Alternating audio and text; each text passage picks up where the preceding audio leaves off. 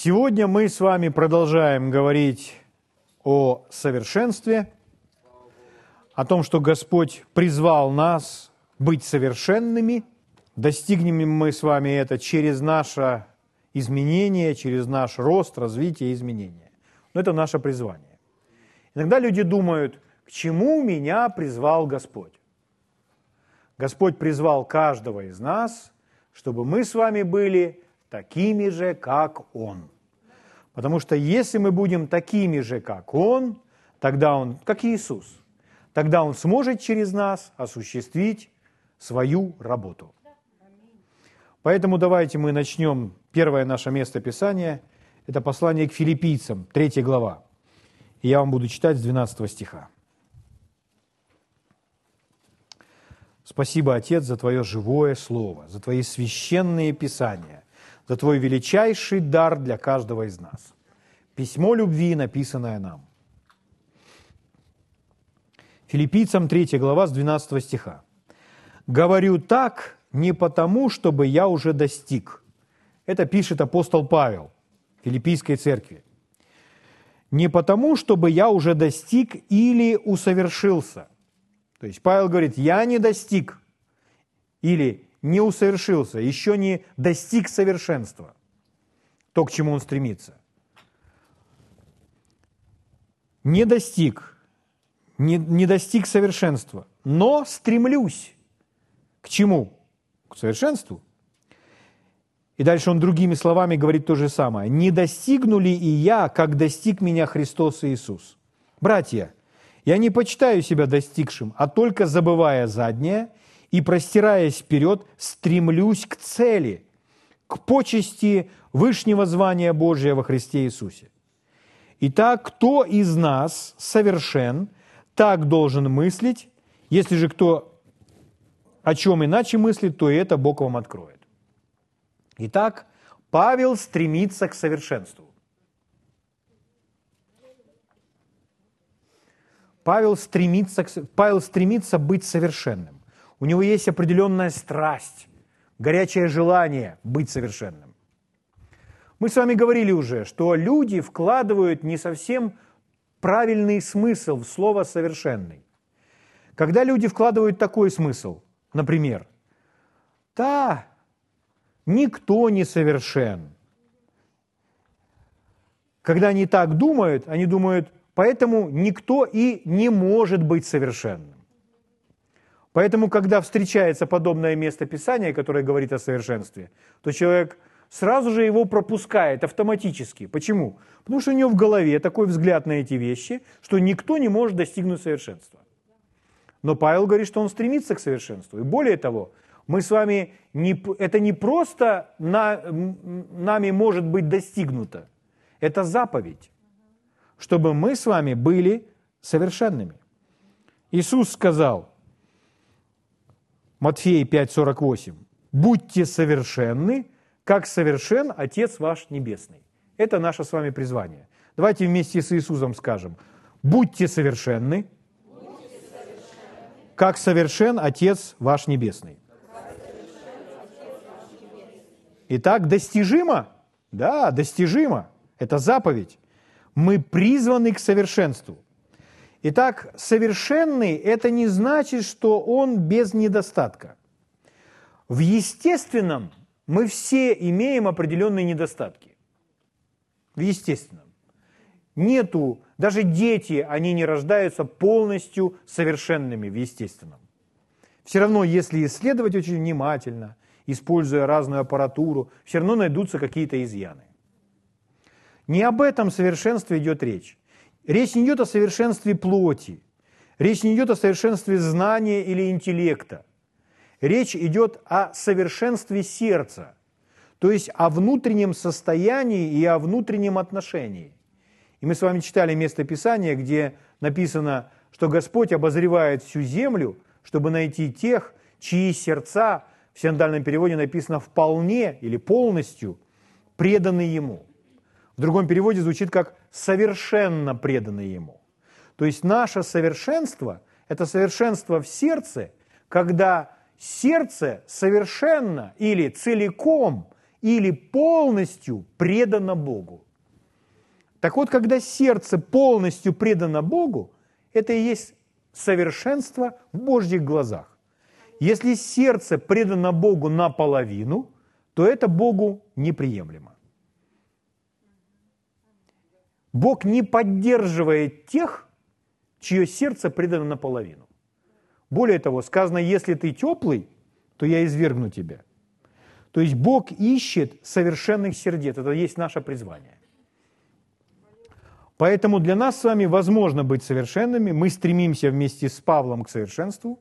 Поэтому, если говорить еще об одном определении совершенства, совершенный значит зрелый, полностью развитый, доведенный до совершенства, до своей завершенности. Вот что значит совершенный. И это совершенство подразумевает внутренность или дух. Угу. Аминь. Поэтому, когда речь идет об этом совершенстве, то можно еще проще об этом сказать. Совершенный или зрелый, или полностью развитый, то есть похожий на него. То есть мы стремимся к совершенству, к которому нас призвал Бог, чтобы быть похожими на Него, чтобы быть такими же, как Он, чтобы быть полностью как наш учитель. Для ученика достаточно быть как учитель. И учитель, он учит своих учеников с целью, чтобы они были как он. Слава Богу.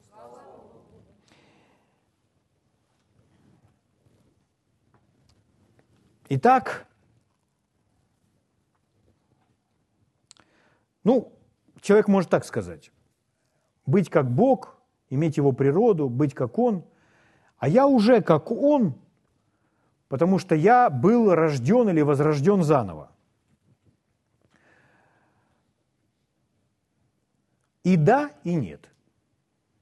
То есть мы с вами действительно были рождены заново, и когда мы родились заново, родился только лишь наш дух, и мы были рождены в духе младенцами, а младенец нуждается в росте и в развитии. Наше тело не было рождено. Наше тело полностью осталось таким же, каким оно было до рождения свыше. Поэтому тело желает делать все то же самое, что оно делало до нашего спасения. И если телу позволить, то рожденный свыше человек, христианин, будет вести себя так, что его жизнь не будет отличаться от грешника, потому что он уступает своей плоти. Наш ум не был рожден свыше, наш ум нуждается в обновлении, чтобы перезагрузить свой ум, чтобы обновить каждую мысль, образ мысли. Поэтому это процесс, который растягивается длиною в жизнь, чтобы все более и более быть похожим на Него, чтобы все более и более Он был проявлен через нас. Спасены ли мы? Да, прямо в момент нашего рождения. Но, как мы с вами уже упомянули, мы были рождены младенцами, и этот младенец, он должен расти. В Писании очень много мест Писания, которое говорит о необходимости роста для каждого верующего, для каждого христианина. Поэтому с момента нашего спасения, с момента нашего входа в Божье Царство, наш процесс, наше стремление, наш забег – он не закончился, он только начался. Поэтому нужно продолжать. Слава Богу. Хорошо, друзья мои. Пойдемте с вами в следующее место Писания, которое мы с вами читаем. Это послание к евреям, 12 глава. Итак, к совершенству. Все более и более быть похожим на Него. Послание к евреям, 12 глава. 12 глава следует за 11 главой. А 11 глава – это подробное описание многих-многих примеров героев веры, которые жили во времена Ветхого Завета. То есть нам пример за пример представлен, как они жили верой, ходили верой, как они получали свои чудеса, угу. как они угождали Богу верой – Аминь.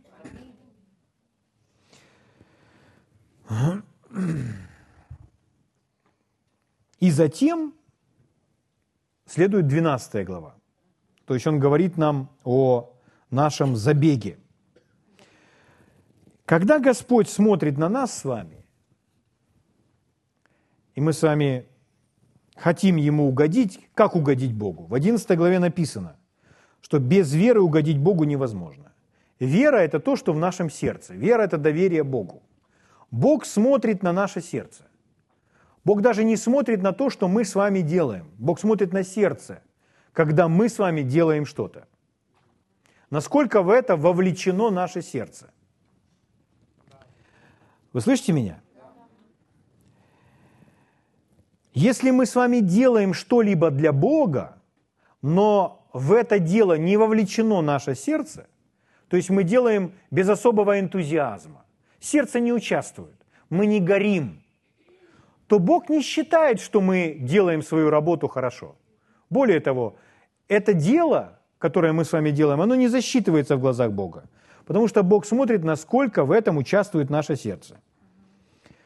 То есть этот поступок другие люди могут считать великим, но Бог смотрит на сердце. Вы слышите меня? Иными словами, состояние нашего сердца будет определять, примет Бог наш дар или не примет. Примет ли Бог наше служение или не примет. Вот почему важно обращать внимание на это сердце наше, нашу внутренность, о которой мы сказали, что мы призваны быть совершенными, там, внутри, то есть полностью Ему преданными – без остатка. Угу. Не наполовину, а полностью. Слава Богу. Все зависит от нашего сердца. Все зависит в Божьем Царстве от нашего сердца. Бог смотрит на сердце. И Он ищет совершенное сердце. Слава Богу. Как мы с вами сказали, внешне мы несовершенны. У нас где-то может быть левое ухо отличаться от правого, один глаз больше прищурен, чем другой, может быть, внешне это не настолько видно, но посмотреть и увидеть, что мы с вами не настолько уж идеальны. Но мы можем быть постоянно совершенны внутри, каждый день, в своем сердце, преданы Ему полностью, доверять Ему полностью – следовать за Ним всем сердцем. Слава Богу. Вот о чем речь. Хорошо, я верю, вы открыли 12 главу. С первого стиха читаю. «Посему и мы, имея вокруг себя такое облако свидетелей, это все люди, которые, которые перечислены в предыдущей главе, которые сегодня на небесах, и они на нас смотрят, свергнем в себя всякое бремя – свергнем с себя всякое бремя и запинающий нас грех, и с терпением будем проходить предлежащее нам поприще. В другом переводе «пробегать определенный для нас забег». То есть используется иллюстрация спортивных состязаний. Вся наша жизнь здесь представлена как забег.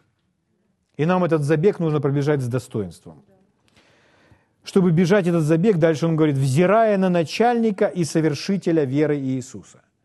Здесь Иисус назван начальником, в другом переводе автором, и совершителем, тот, который совершенствует веру. Совершенство сердца – это совершенство веры. Иисус – совершитель нашей веры, Он ее совершает, и Он ее доводит до зрелости, чтобы она была такая же вера, как Его – который вместо предлежавшей ему радости претерпел крест, пренебрегший посрамление и воссел, одесную престола Божия. Мы с вами говорили, что нужно пренебрегать посрамление или стыдом нужно пренебрегать.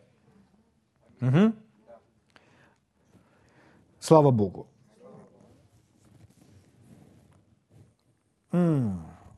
Итак, Он автор и совершитель нашей веры. Взирая на Него – Вера нуждается в развитии и совершенстве. Вера, которая в сердце, она должна расти и развиваться. И Господь Иисус, Он нам в этом помощник. Он призвал нас, Господь призвал нас, чтобы наша вера развивалась, совершенствовалась. Мы не можем то же самое сказать о праведности. Праведность подарена нам Богом, и праведность, которая была нам дана, она не наша. Она самого Иисуса Христа.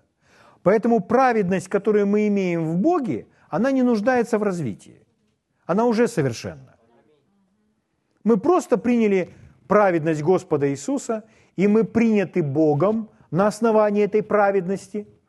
Бог принимает нас на основании того, что сделал Иисус, что Он нас оправдал. И это не нуждается в совершенствовании, это не нуждается в развитии. Это уже в своем завершенном состоянии. Но что касается веры, то Иисус совершитель нашей веры. Наша вера нуждается в развитии, в росте, в совершенствовании. Угу. Наша вера – это то, как мы живем, то, как мы принимаем от Бога, то, как мы с вами побеждаем в жизни. Вот что нуждается в совершенствовании, в развитии. Угу. Слава Богу! Если наша вера совершенствуется, и она такая, как у него, то значит мы в своей вере будем ходить в точности так же, как он. Вот почему Иисус говорил, верующий в меня, дела, которые творил я, и он сотворит, и даже больше сих сотворит. Поэтому, чтобы творить дела такие, как Иисус, нужно иметь веру такую же, как Иисус. Все очень просто. С другой верой это не получится. Вот почему Он ее в нас совершает, совершенствует. Угу. Третий стих. «Помыслите о претерпевшем такое над собою поругание от грешников, чтобы вам не изнемочь и не ослабеть душами вашими. Вы еще не до крови сражались, подвязаясь против греха, и забыли утешение, которое предлагается вам, как сынам. Сын мой, не пренебрегай наказание Господня, и не унывай, когда Он обличает тебя. Ибо Господь, кого любит, того и наказывает. Бьет же всякого сына, которого принимает.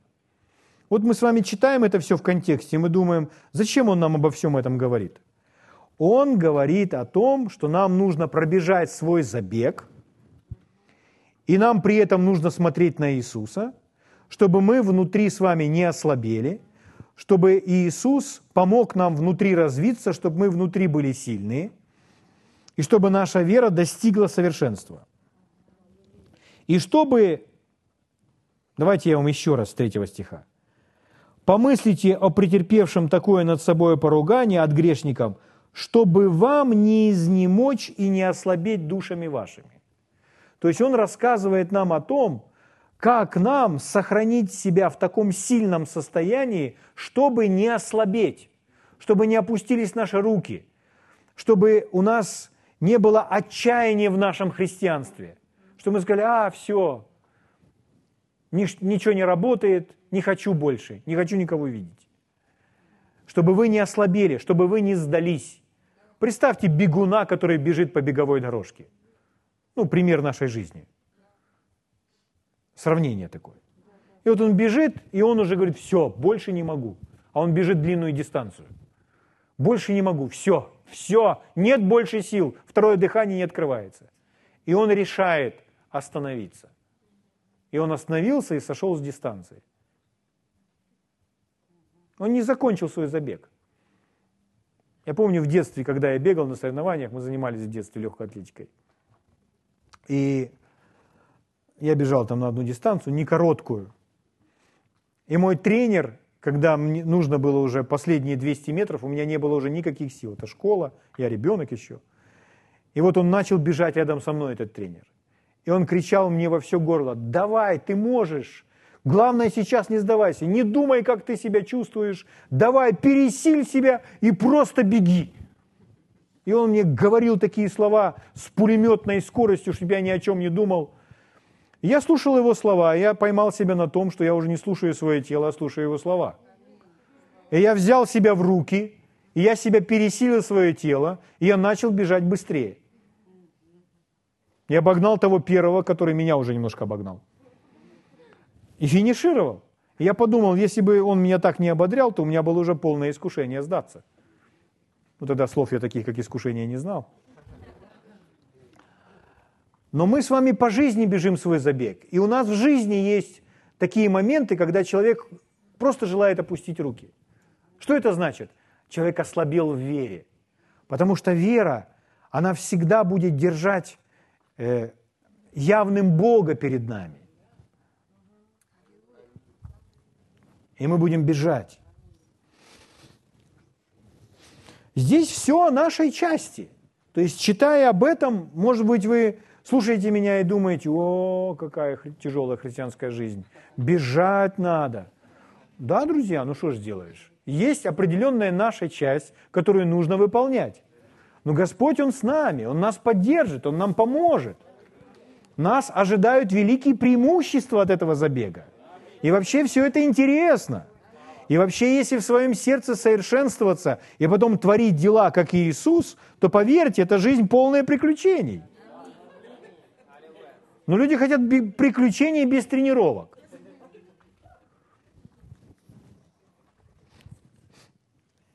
Итак, чтобы вам не изнемочь и не ослабеть душами вашими. Поверните своему соседу и скажите, не изнемогай. Давайте скажем такое хорошее современное слово. Поверните соседу и скажите, не сдавайся. Будь верен Богу. Вы еще не до крови сражались, подвязаясь против греха. И забыли утешение, которое предлагается вам как сынам. А дальше он говорит об утешении. Слово такое, какое используется? Утешение. Но нужно быть духовным человеком, чтобы в последующем контексте увидеть утешение. Потому что это то утешение, которого избегают люди. О чем мы с вами говорим? Мы говорим об исправлении у нас используется слово «наказание».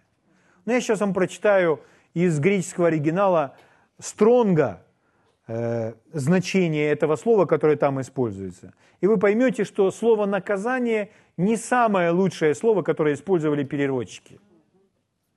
И в контексте, э, более правильно, чтобы это и легче звучало для понимания, это все-таки исправление. Итак, о чем он говорит? О каком утешении? А дальше он говорит, а вот оно утешение. Сын мой, не пренебрегай наказания Господня. Утешение – это наказание или исправление. Исправление. Еще это слово может перевестись как воспитание. Еще это слово можно перевести как наставление. Итак, воспитание, наставление, исправление – это когда родитель воспитывает, исправляет, дает наставление, корректируя, исправляя своего ребенка. Зачем? Чтобы сохранить его жизнь, чтобы он правильно шел по этой жизни.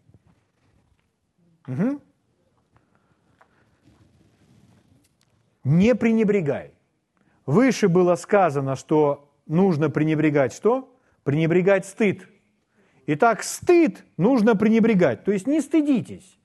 Не стыдитесь, что вы христианин. Не стыдитесь Евангелия. Павел говорит, не стыдись ни Евангелия, ни меня, пишет Тимофею. Не стыдитесь.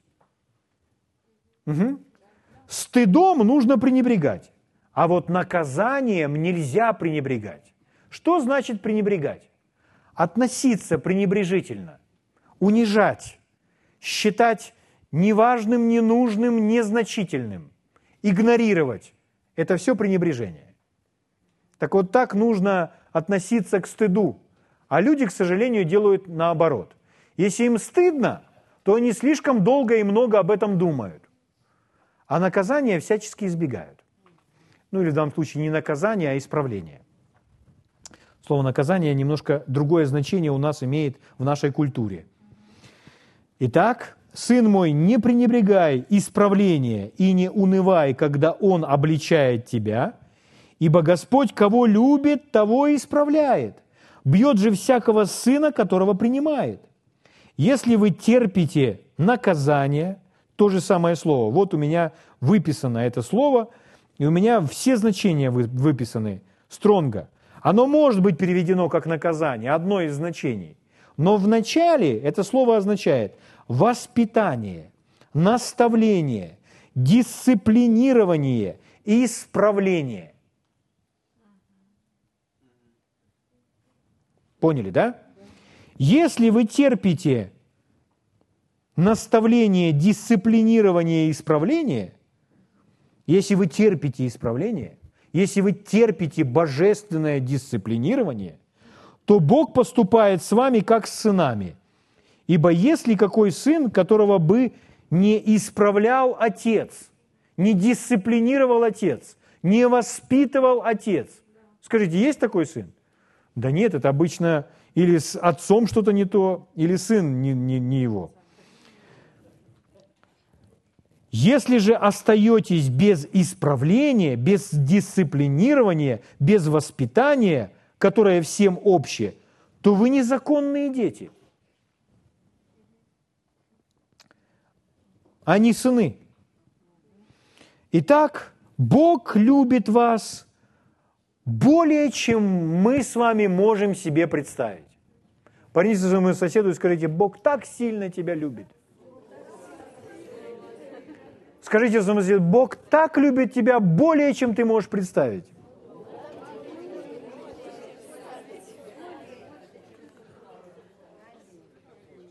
Так вот, исправление – это одна из форм или одна определенная часть Божьей любви. То есть Бог любит, поэтому исправляет. Проявление Божьей любви – это воспитание исправление, дисциплинирование, наставление. Угу. Его любовь включает в себя исправление и дисциплину. Слава Богу. Вы счастливы? Ну, это вы должны быть счастливы, потому что исправление откорректирует ваш курс. Мы говорили о том, как самолет летит. И если ветром дует очень сильный боковой ветер, дует, и э, пилот не корректирует курс, то он не прилетит в пункт назначения. Его ветром просто снесет.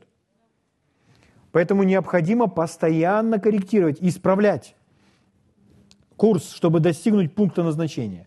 Вот что делает исправление. Вот что делает дисциплина. Что такое исправление? Исправление – это когда вам говорят конкретно. Ты делаешь это таким образом – это неправильно. Больше так не делай. Делай вот так вот.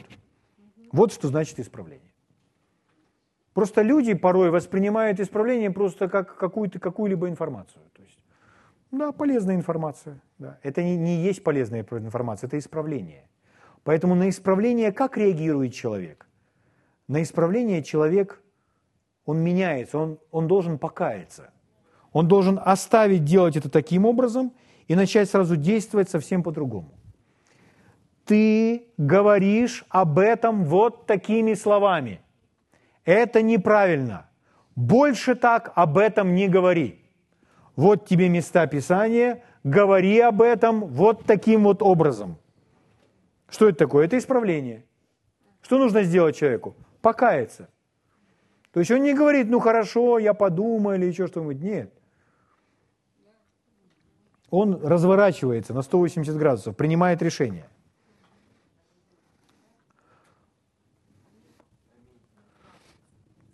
Как это вообще приятно? Сейчас мы прочитаем в Библии, как это. И когда подобное исправление есть в нашей жизни, это говорит о том, что Бог любит нас. Девятый стих. Девятый стих. Притом, если мы, будучи наказываемы плотскими родителями нашими, боялись их, то не гораздо ли более должны покориться Отцу Духов, чтобы жить? Покориться. Те наказывали нас по своему произволу для немногих дней, а сей для пользы, чтобы нам иметь участие в святости Его. Вот цель, вот цель, почему Бог нас с вами исправляет. Давайте я вам прочитаю то же самое, но все-таки заменю словом «исправление». Притом, если мы, будучи исправляемые плотскими родителями нашими, боялись их, то не гораздо ли более должны покориться Отцу Духов, чтобы жить? Те исправляли нас или воспитывали нас по своему произволу для немногих дней, а сей для пользы. Вот цель исправления. для пользы, чтобы нам иметь участие в святости Его. Итак, какова цель исправления? Чтобы мы были совершенны. Чтобы мы с вами, его э, э, цель – это его святость. Пронесите, пожалуйста, вслух святость. Друзья мои, э, святость – это не особо, э, не ос, святость вообще не особо желанная в церкви. То есть, если говорят святость, мы будем говорить о святости, то люди не очень хотят об этом говорить. Люди охотно говорят об исцелении, о финансовом процветании. Мы будем говорить о победе. О, аллилуйя! Это правильно. Победа правильно, исцеление правильно. Это все часть нашего, наших прав и того, что нам принадлежит во Христе. Но если мы хотим полное сбалансированное питание, то нам нужно знать кое-что о святости. Брат Хейген дал очень э, простое, ясное определение, что значит святость. Он сказал так, святость – это христоподобие. То есть быть подобным Христу. Вот есть святость. То есть чем больше в нас Бога видно, тем больше святость проявлена в нас. Мы были объявлены святыми, но воля Божья есть освящение ваше. О чем идет речь? Это наше развитие, чтобы больше было видно Бога. Так вот, цель исправления какая? Для пользы, чтобы нам иметь участие в Его святости.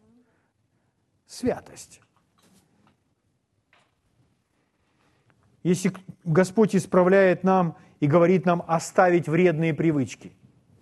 Вредные привычки о чем-то думать, вредные привычки как-то говорить, вредные привычки как-то шутить. Любые вредные привычки. И Он говорит оставить их нам. Скажите, разве это не приводит к святости? Это приводит к святости. Все больше видно в нас Его. Слава Богу.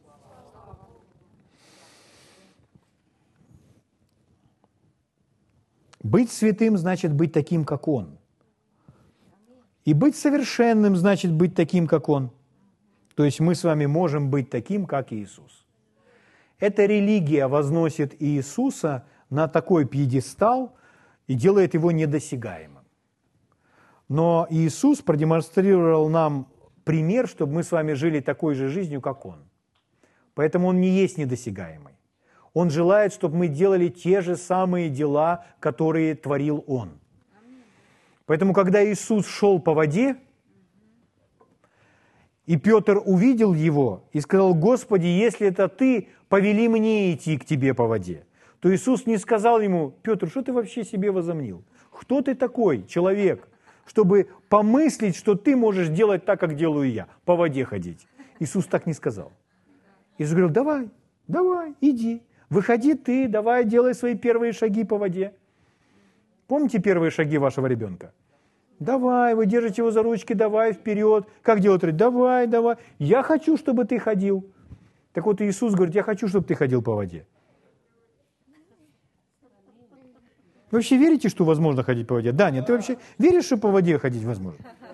Ты представляешь, какое счастливое нас будущее ожидает? Что мы с тобой ходим по воде. А? Слава Богу.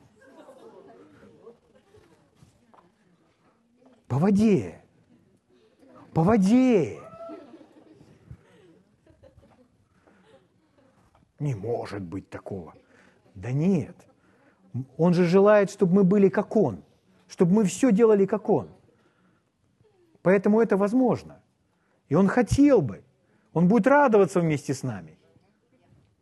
Слава Богу. Чтобы мы любили, как Он. Это когда вам говорят всякие неприятные слова. А у вас внутри не возникает чувство горечи. Если оно возникает, то вы с ним разбираетесь. И говорите, я отказываюсь от этого чувства горечи. И вы продолжаете этого человека любить. Аминь. В мире, если вам кто-то сказал такие слова, то все. Больше мы с друг другом никак. Но мы с вами не такие люди. Мы с вами как Иисус. Слава Богу. Итак, быть святым. Вы правда можете меня слушать? Быть святым значит быть как Иисус. Быть совершенным значит быть как Иисус. Это наше предназначение. Это наша цель. Так если быть совершенным и быть святым, это значит быть как сам Господь Иисус, то дьявол, он ненавидит это. Он ненавидит святость, он ненавидит совершенство, он ненавидит веру. Он все это ненавидит, потому что для него это означает конец. Потому что если они, как Иисус, если они в той же силе и с такой же верой, если они так же любят и так же ходят по этой земле, на них помазание, которое снимает всякое ермо, то он проиграл.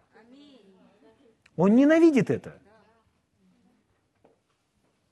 Он может десятилетиями строить свои крепости, дьявол, в умах людей, в странах, строить свои крепости десятилетиями или даже столетиями. Но когда приходит помазанник, то посредством помазания все, все эти крепости рассыпаются в миг, в течение одной секунды – все построенное им. Вы представляете, как он этого боится? Он не желал бы, чтобы люди были святыми, чтобы святые освящались. Ты хочешь быть более походить на Иисуса? Не надо, не надо тебе это. Не будь слишком религиозным. Не становись фанатиком. Тебе нужно более интеллектуальное христианство. Будь как все. Ну что, нельзя как все верить, что ли? А ты решил стать христоподобным. Он ненавидит это.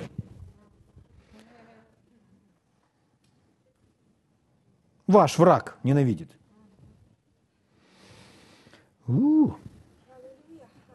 Одиннадцатый стих. Всякое наказание или всякое исправление, воспитание, дисциплинирование в настоящее время кажется не радостью. То есть Библия так и говорит, это не радость. То есть вам говорят, больше так не говори.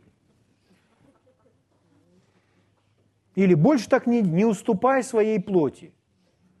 Не ешь все подряд. Ну, к примеру. Что вам еще перечислить? Прекрати свои неконтролируемые просмотры телевидения, телевизора.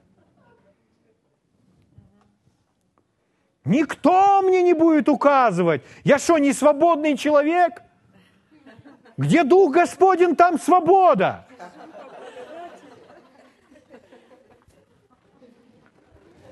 Всякое наказание в настоящее время кажется не радостью, всякое исправление, а печалью. То есть исправление – это не весело. Скажите своему соседу это. Но после наученным через него, вы слышите? Какова его цель? Научить, исправить, наставить. Наученным через него доставляет мирный плод праведности – Итак, укрепите опустившиеся руки и ослабевшие колени, и ходите прямо ногами вашими, дабы хромлящее не совратилось, а лучше исправилось. Старайтесь иметь мир со всеми. И что следующее? И святость. Давайте заменим этим словом по, по определению брата Хейгена. Христоподобие. То есть как Иисус. Как Иисус и вам ваш родственник неверующий говорит, что ты, ты что, Иисусу подражаешь? Что на Иисуса хочешь быть похожим? Как брату Кобулу сказали, Кеннет ведет себя как, как, как, как маленький Иисус. А он сказал, о, я рад, что вы заметили. То есть для меня это комплимент. Аминь.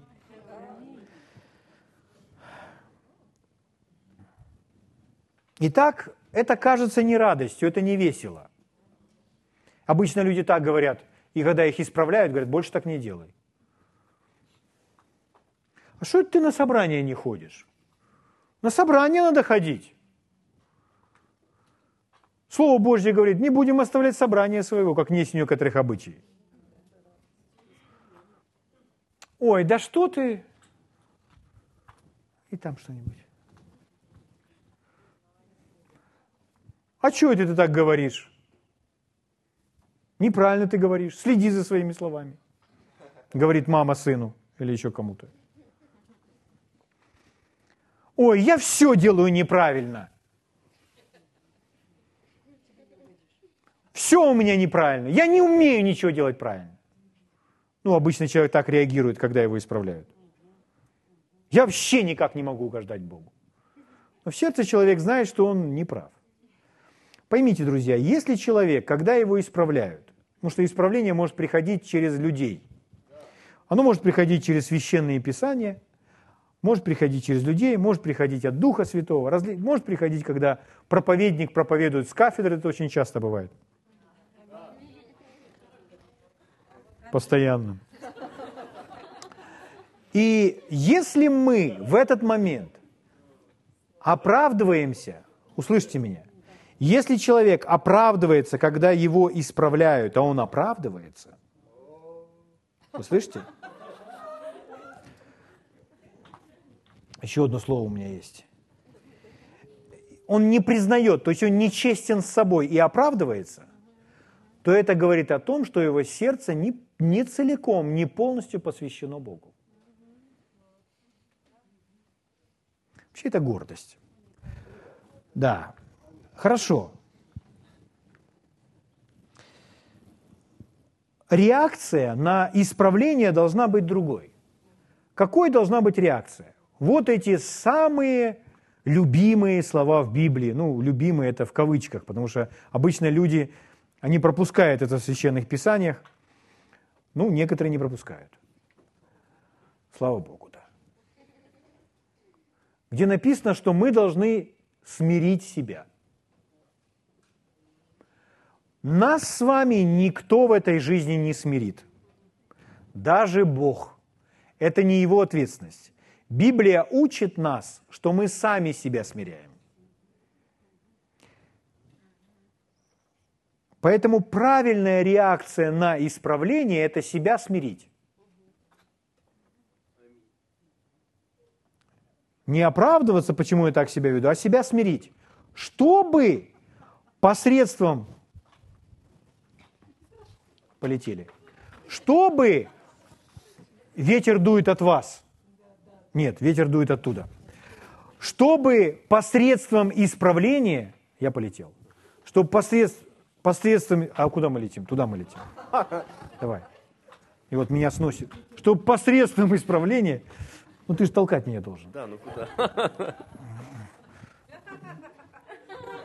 Ну, в общем, вы поняли. Он меня толкает. Он меня исправляет. Чтобы я достиг своего курса, потому что меня сносит. Поэтому нужно смириться, чтобы посредством исправления мы были исправлены. А мы прочитали, это, скажите, это весело? Нет. Нет. Вы забыли уже, да? Скажите, исправление это не весело. Библия говорит, это не весело. Угу. Итак, еще раз, друзья мои,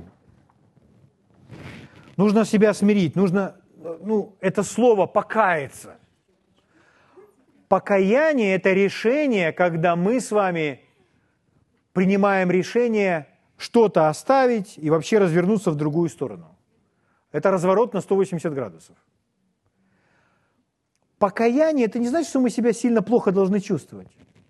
Покаяние – это говорит о том, что мы должны поменяться. Не плохо себя чувствовать, а поменяться. Поэтому, когда человек быстро меняется, то он неплохо себя чувствует при этом. Чем быстрее, тем лучше. Но разве не об этом эта глава послания к евреям? Угу. Хорошо. Почему, вот мы сейчас говорим об этих вещах, я знаю, в какой вы церкви, вы ж мои. Почему покаяние и исправление настолько непопулярно? Почему об этом не хочется слушать? Почему мы хотим, чтобы поменьше этого было? Почему? То есть нас даже не исправляют, а просто учение об этом. Но люди не очень бегут на, это, на эти изучения. Почему это не популярно? Не пользуются таким спросом и не переполняются залы на эти семинары? Объясняю. Сейчас вы будете благословлены и очень счастливы. Потому что природа дьявола – это гордость и бунт. А он Бог этого мира. Дьявол – Бог этого мира. И его природа – это противиться, бунтовать, это гордость, высокомерие. И он всячески старается влиять на людей, чтобы они не были покорны, уступчивы, чтобы они не были смиренными, а чтобы они говорили, никто не будет мне указывать, что он там себе надумал. Будет он меня учить, как жить. Я в церковь чего хожу? Пусть вдохновляет.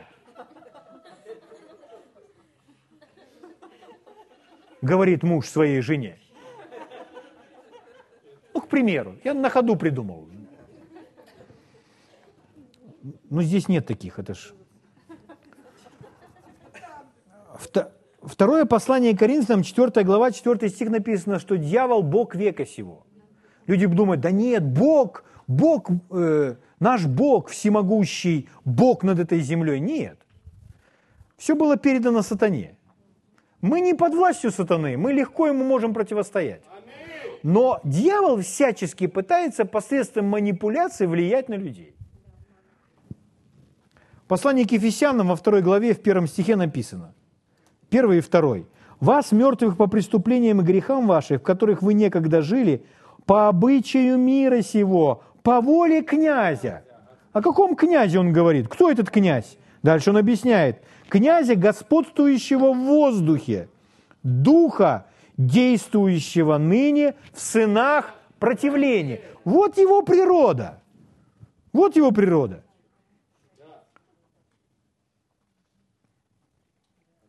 Слово Божье нам говорит, чтобы мы с вами испытывали духов. Испытывали духов. Проверяли, различали.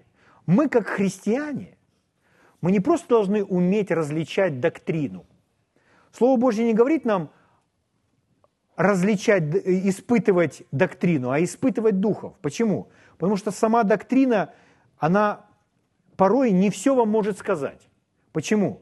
Дьявол использует места Писания, которые правильные, но они в неправильном духе. Поэтому и сказано из, э, испытывать или проверять, распознавать духов. Как их распознавать? Очень просто. Очень просто, друзья мои. Природа дьявола – это гордость, высокомерие – бунт, противление. А природа Божья другая. О своей природе сейчас нам сам Иисус скажет. Вот мы знаем, какой дьявол. Там, где гордость, там, где противление, это дьявол. Что мне кто-то будет указывать? Откуда это? В каком это духе? Это не тот дух. Так может говорить христианин, исполненный Святого Духа. Но из-за необновленного ума, из-за природы плоти он может так сказать. Но я не хочу быть таким человеком. Я хочу быть как Иисус. Поэтому я позволяю Богу меня исправлять. А вы? Итак, природа врага. Послушайте, сейчас вы будете счастливы. Дьявол как личность – это совершенство гордости. Иными словами, вы в жизни больше никогда не найдете более гордой личности. Он самый гордый. Он самый противящийся непослушный. Он всегда сделает наоборот. Он стал Богом этого мира через то, что Адам ему передал эту всю власть, когда Адам ослушался Бога. И теперь дьявол свое влияние распространяет по этой планете. Там, где успешно его влияние, вы будете видеть гордость, высокомерие, бунт, неповиновение. Там, где успешно его влияние, там, где действует этот дух. Не существует положительного вида гордости. То есть говорят, я горжусь своими детьми. Хорошее есть в украинском языке слово «пышаюсь», но слово «горжусь» его нужно искоренить в том смысле, что своими детьми или «я горжусь, что родился в этой стране». Не нужно гордиться, нужно быть благодарным. Нужно быть благодарным Богу за детей, потому что если говорить «я горжусь своими детьми», это вы, иными словами, вы говорите так, это мои дети. Я отец этих детей. Вот это я горжусь своими детьми. Но я благодарен, что у меня такие дети. Это совсем другая история. Или, ха, я горжусь, что родился в этой стране. Примеру, да? То есть человек думает, у нас мы такие, мы лучше, чем другие. Но мы должны быть благодарны, что мы родились в этой стране, чтобы Господь избрал эту землю, на которой мы сейчас с вами живем. В этом есть разница. Поэтому не существует положительного вида гордости. Пускай, а я не хочу в этом исправляться. Все равно буду говорить, я горжусь своими детьми. Хорошо. Тогда найдите мне хотя бы одно место Писания, где Бог использует гордость как положительную качество жизни человека. Ибо так Бог возлюбил этот мир, что отдал Сына Своего. И там в один из дней Он говорит, ты сын мой возлюбленный, я так горжусь тобой. Он так не говорил. Понимаете? Нет таких мест Писания. Слава Богу. Итак, пускай нам Господь Иисус, дадите мне еще полчаса, Пускай нам Господь Иисус расскажет теперь, какой Он.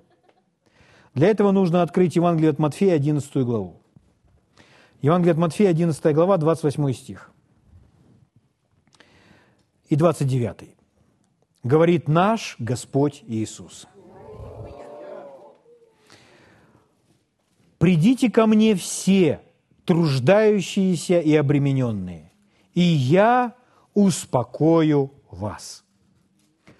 Возьмите иго мое на себя и научитесь от меня, ибо я...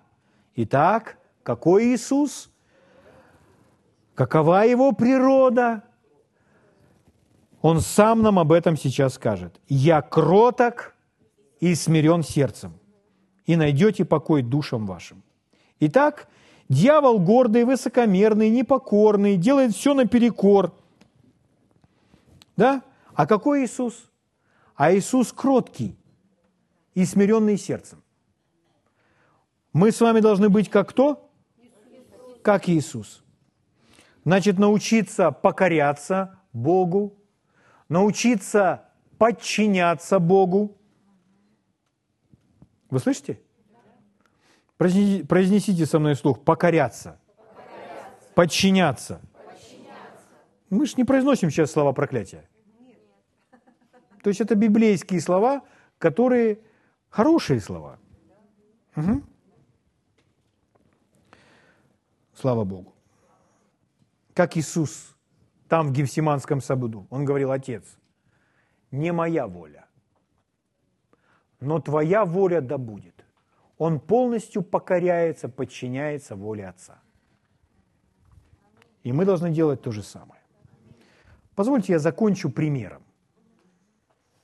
недолго, хорошо?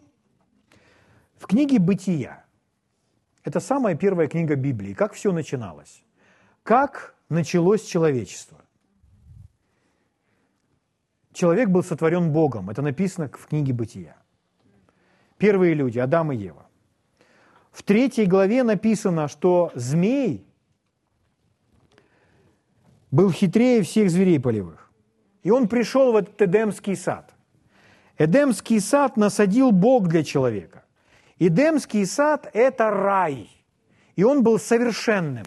В Эдемском саду не было ни холодно, ни жарко. Вы могли гулять по Эдемскому саду и не пораниться ничем. Бегать под джунглям, и на вас ни, ни лев, ни медведь, ни крокодил не, не, напад, не нападет. Там полная гармония. И вот человек, Бог на этой земле – поставленный Богом. И вот он там царствует. И в третьей главе, в первом стихе, «Змей был хитрее всех змеей полевых, которых создал Господь Бог, и сказал змей жене», то есть воплотивший змея, дьявол пришел. «Подлинно ли, — сказал Бог, — не ешьте ни от какого дерева в раю?» Что это такое дух противления? Это гордость. У самого дьявола у него желание быть Богом. Он всегда мечтает быть Богом.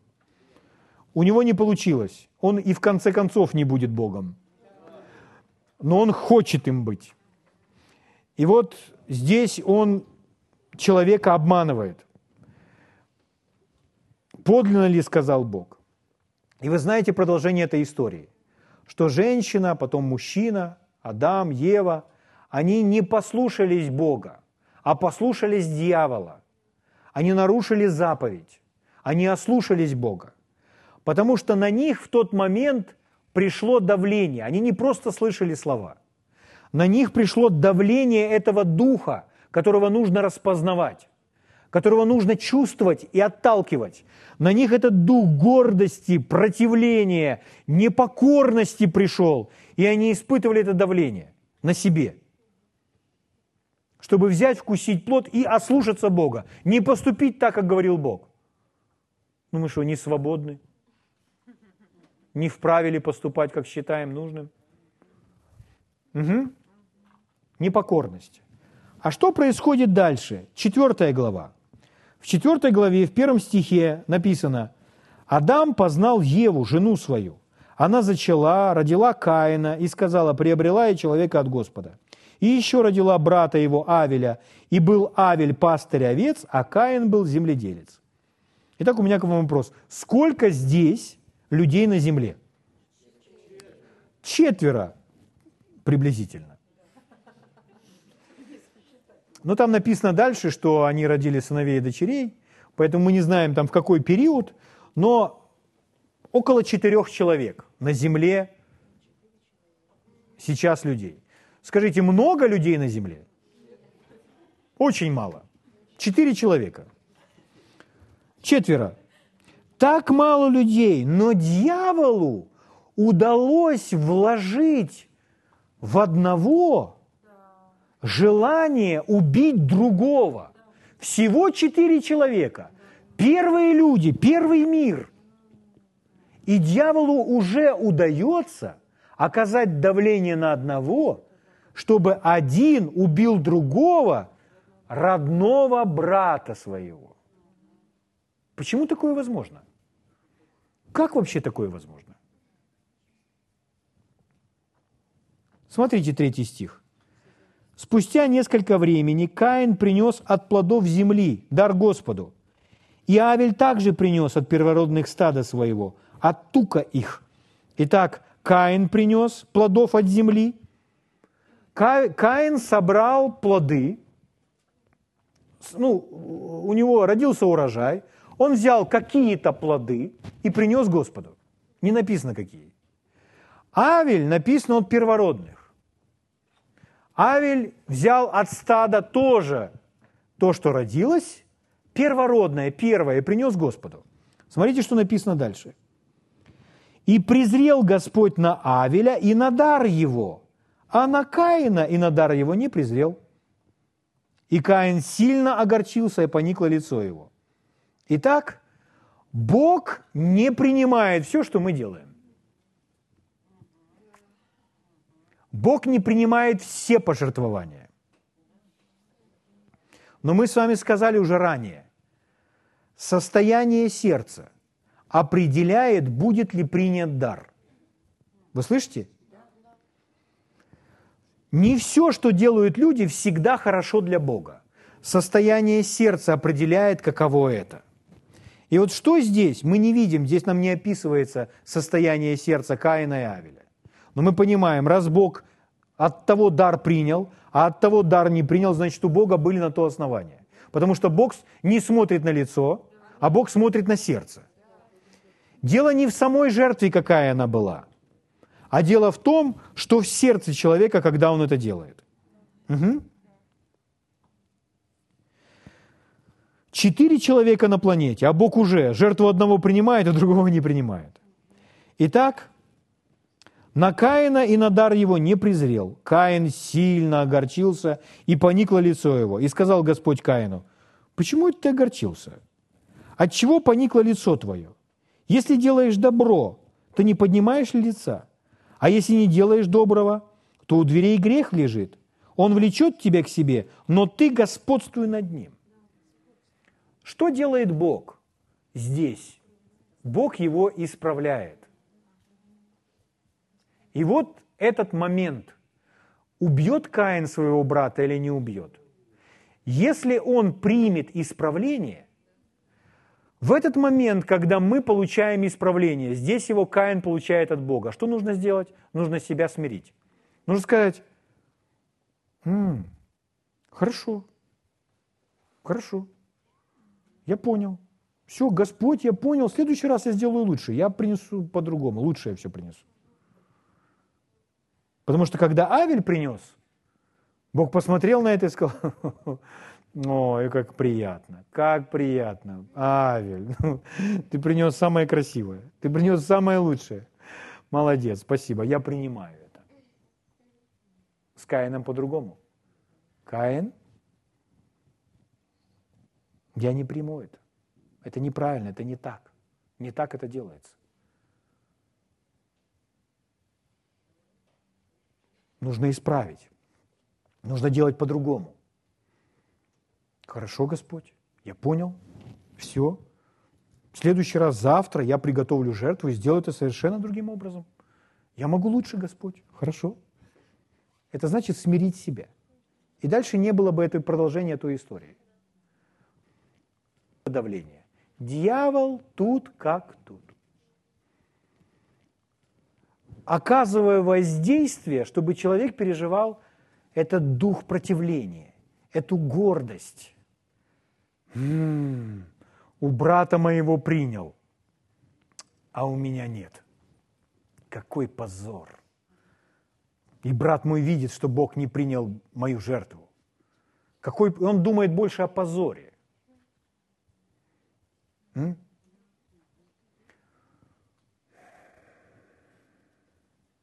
Все. Помните там дальше, где твой брат? Что я, сторож ему? То есть человек, принимая весь этот дух гордости, противления, высокомерия, позволил ему, уступил ему.